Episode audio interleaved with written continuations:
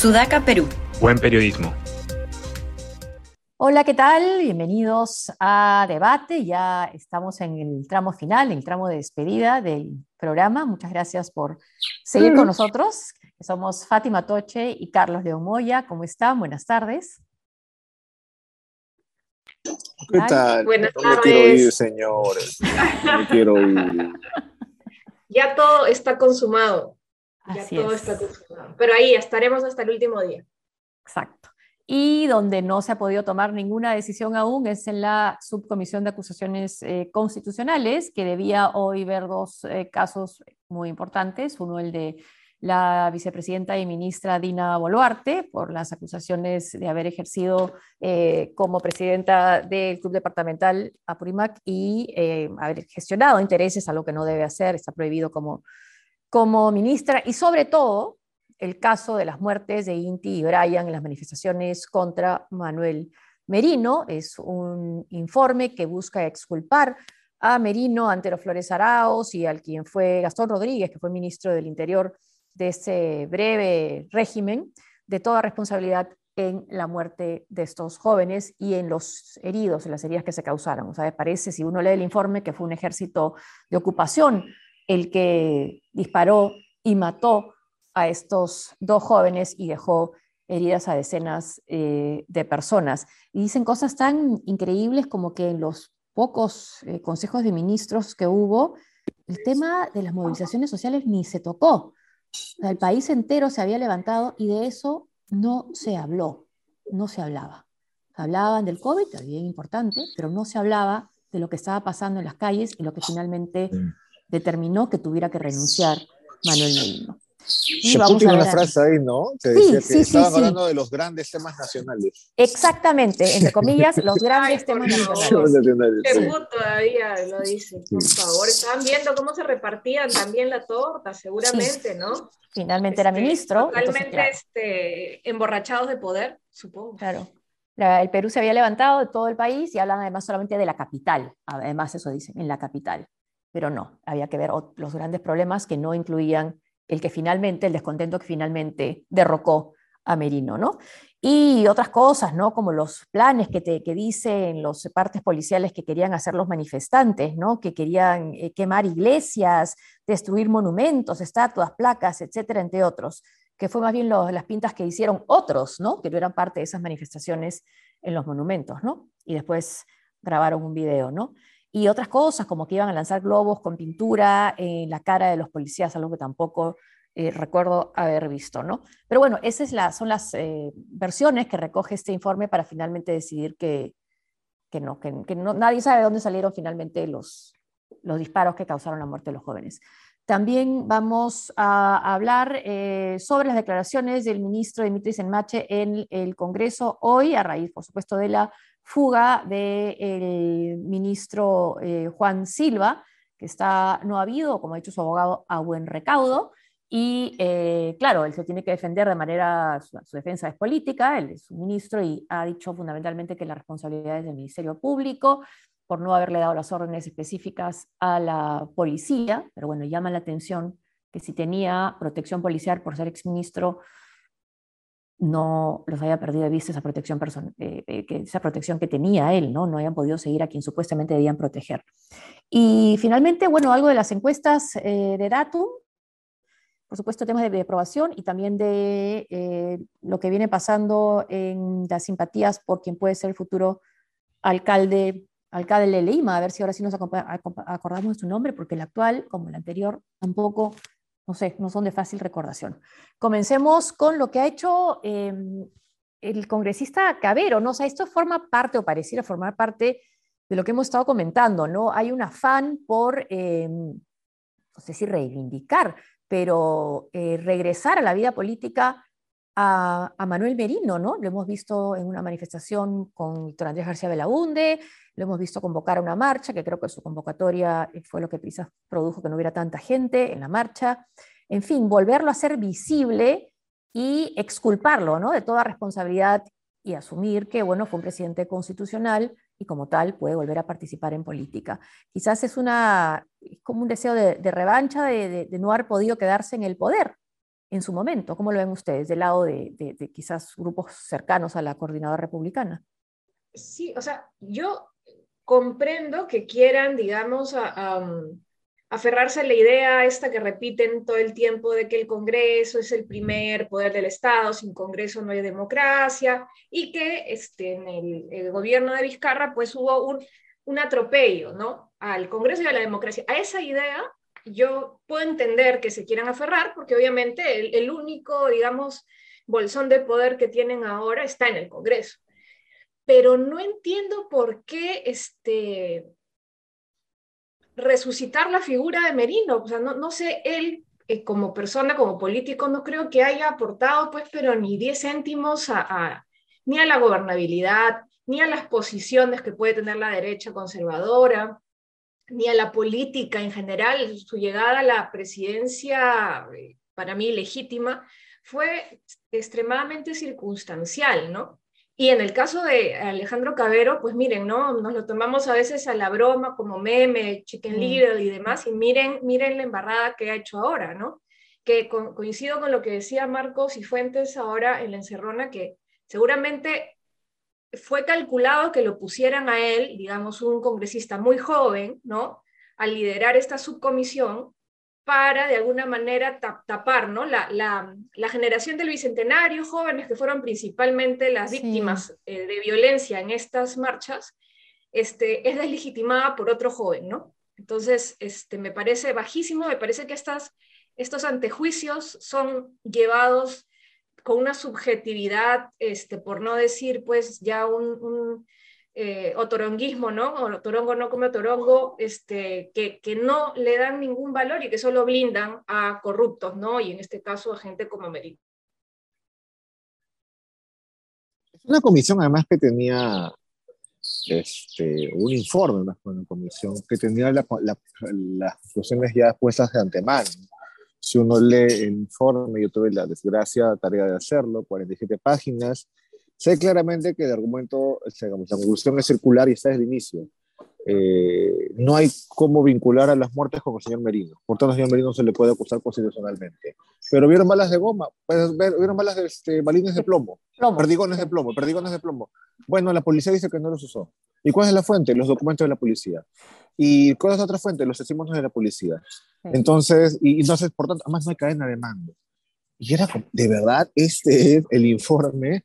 Eh, creo, yo no sé si sea un intento como de revivir a Perino, sino más bien un intento de limpiarlo, ¿no? En el sentido que igual Acción Popular tiene una importante presencia en el Congreso, mucho ese sector, como Mari Carmen Alba tiene, como se escuchó en el audio de Mari Carmen Alba, ahí se me parece solo relevante, una no solamente un recuerdo asiago de ese día, que básicamente les quitaron la mamadera que les duró una semana, sino en algunos casos, y creo que es el de María Carmen Alba, como una especie de lealtad todavía hacia Merino, que seguramente ellos ven como alguien a quien justamente se le maltrató.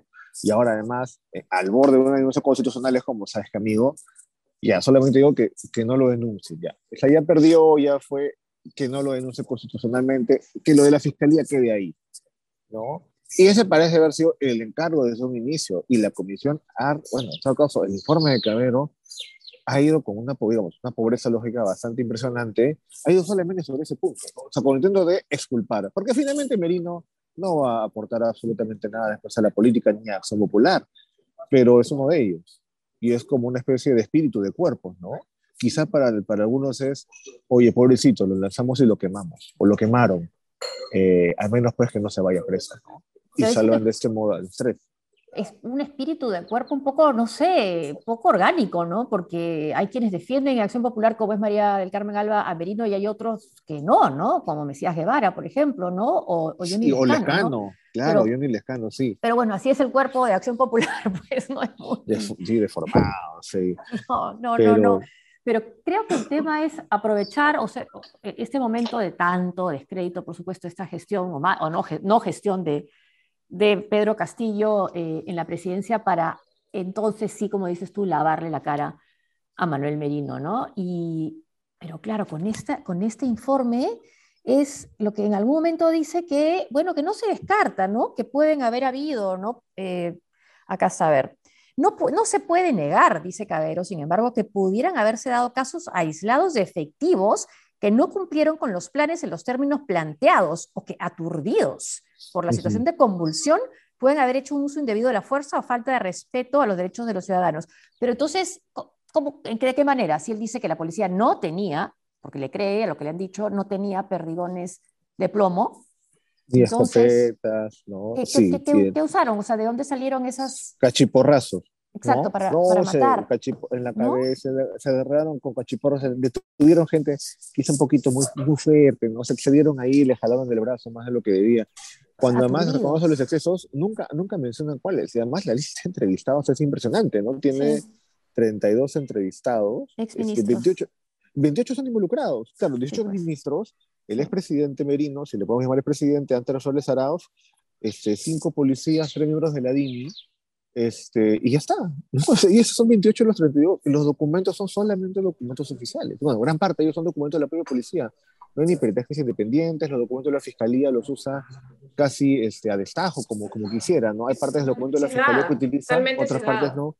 Totalmente cegado, pero más, digamos, si, la intención era limpiarlo, lo puedo limpiar mejor, ¿no?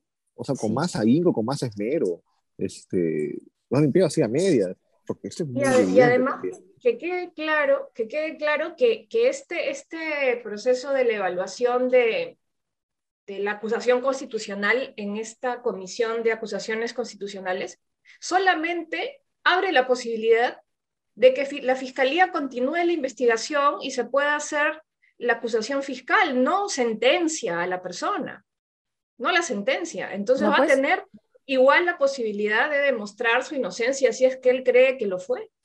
Entonces, para mí ya este informe es una raya más al tigre que para mí deslegitima esta facultad que tiene el Congreso, que yo creo que se debería evaluar, este, porque no se sigue ninguna metodología seria, ni una metodología, ni, ni tienen los congresistas necesariamente la capacidad de hacer las pesquisas e investigaciones que se necesitan para llegar a algo que se acerque a la verdad. Así que solamente se utiliza como una estrategia política para blindar a los amigos. Sí, ¿y a cambio de qué, no? Acá está donde consigna lo que pasaba en el Consejo de Ministros mientras que el Perú ardía, ¿no? Eh, en las audiencias públicas realizadas por la subcomisión, diversos exministros de Estado que formaron el gabinete del Premier Flores Arao sostuvieron que en las tres sesiones del Consejo de Ministros que se llevaron a cabo no se discutió el tema de las manifestaciones sociales, por ejemplo, como sostuvo la ex ministra del Ambiente, Lisette del Carmen Rojas Sánchez, no se discutió ningún tema que no conste en las respectivas actas del Consejo. La discusión de los ministros se dio principalmente, según sus declaraciones, en torno a la convocatoria de elecciones y a milanar los efectos de la propagación del COVID.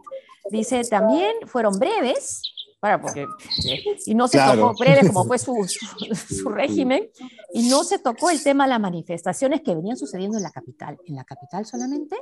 En todo el Perú.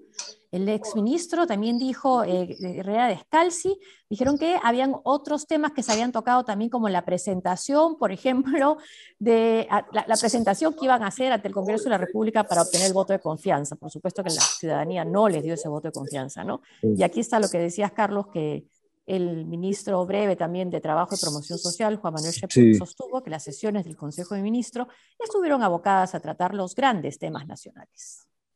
No, además, yo cito otra parte, ¿no? Uno de los testimonios más esclarecedores que se dieron durante las audiencias públicas fue de las, fue las autoridades policiales. El coronel Carlos Vicente Villafuerte Salas, jefe de la División de Servicios Especiales de la Policía, que dijo este, que, que todo lo que hicieron estuvieron de acuerdo a los, operativos, a los planes operativos policiales.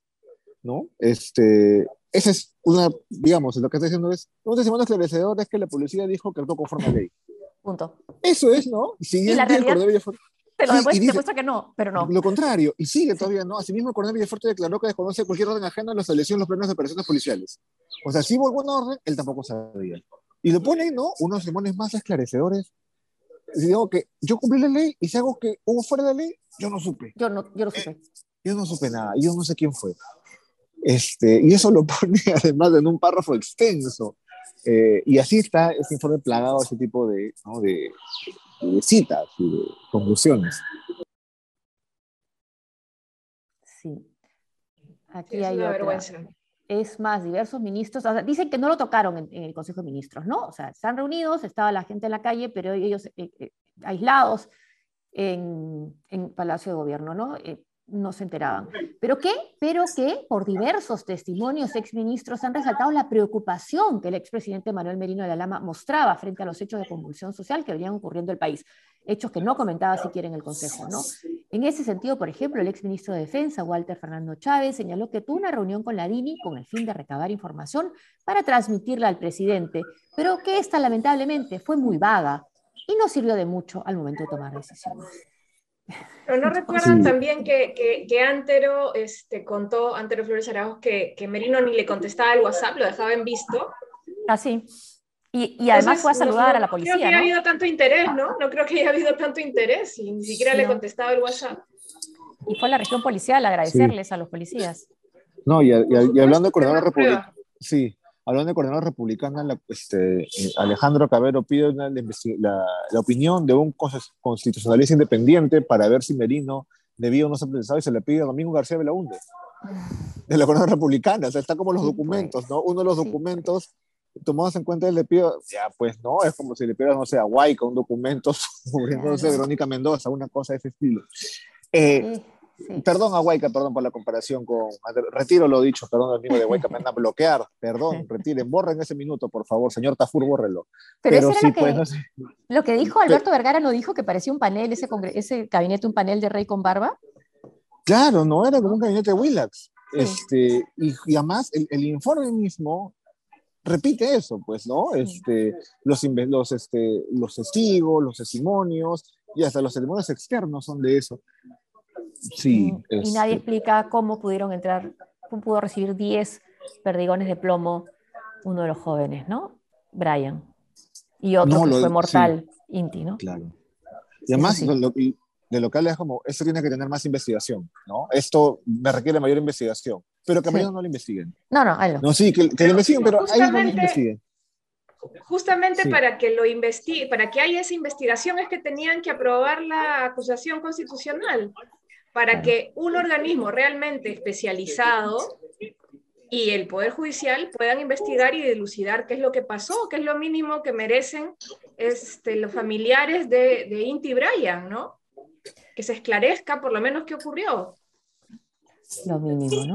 Lo mínimo. Y también vamos a tocar otro otro tema, que es eh, lo que ha sido la presentación del ministro del Interior, Dimitri Senmache, en el Congreso, en la Comisión de Fiscalización, ¿ha sido?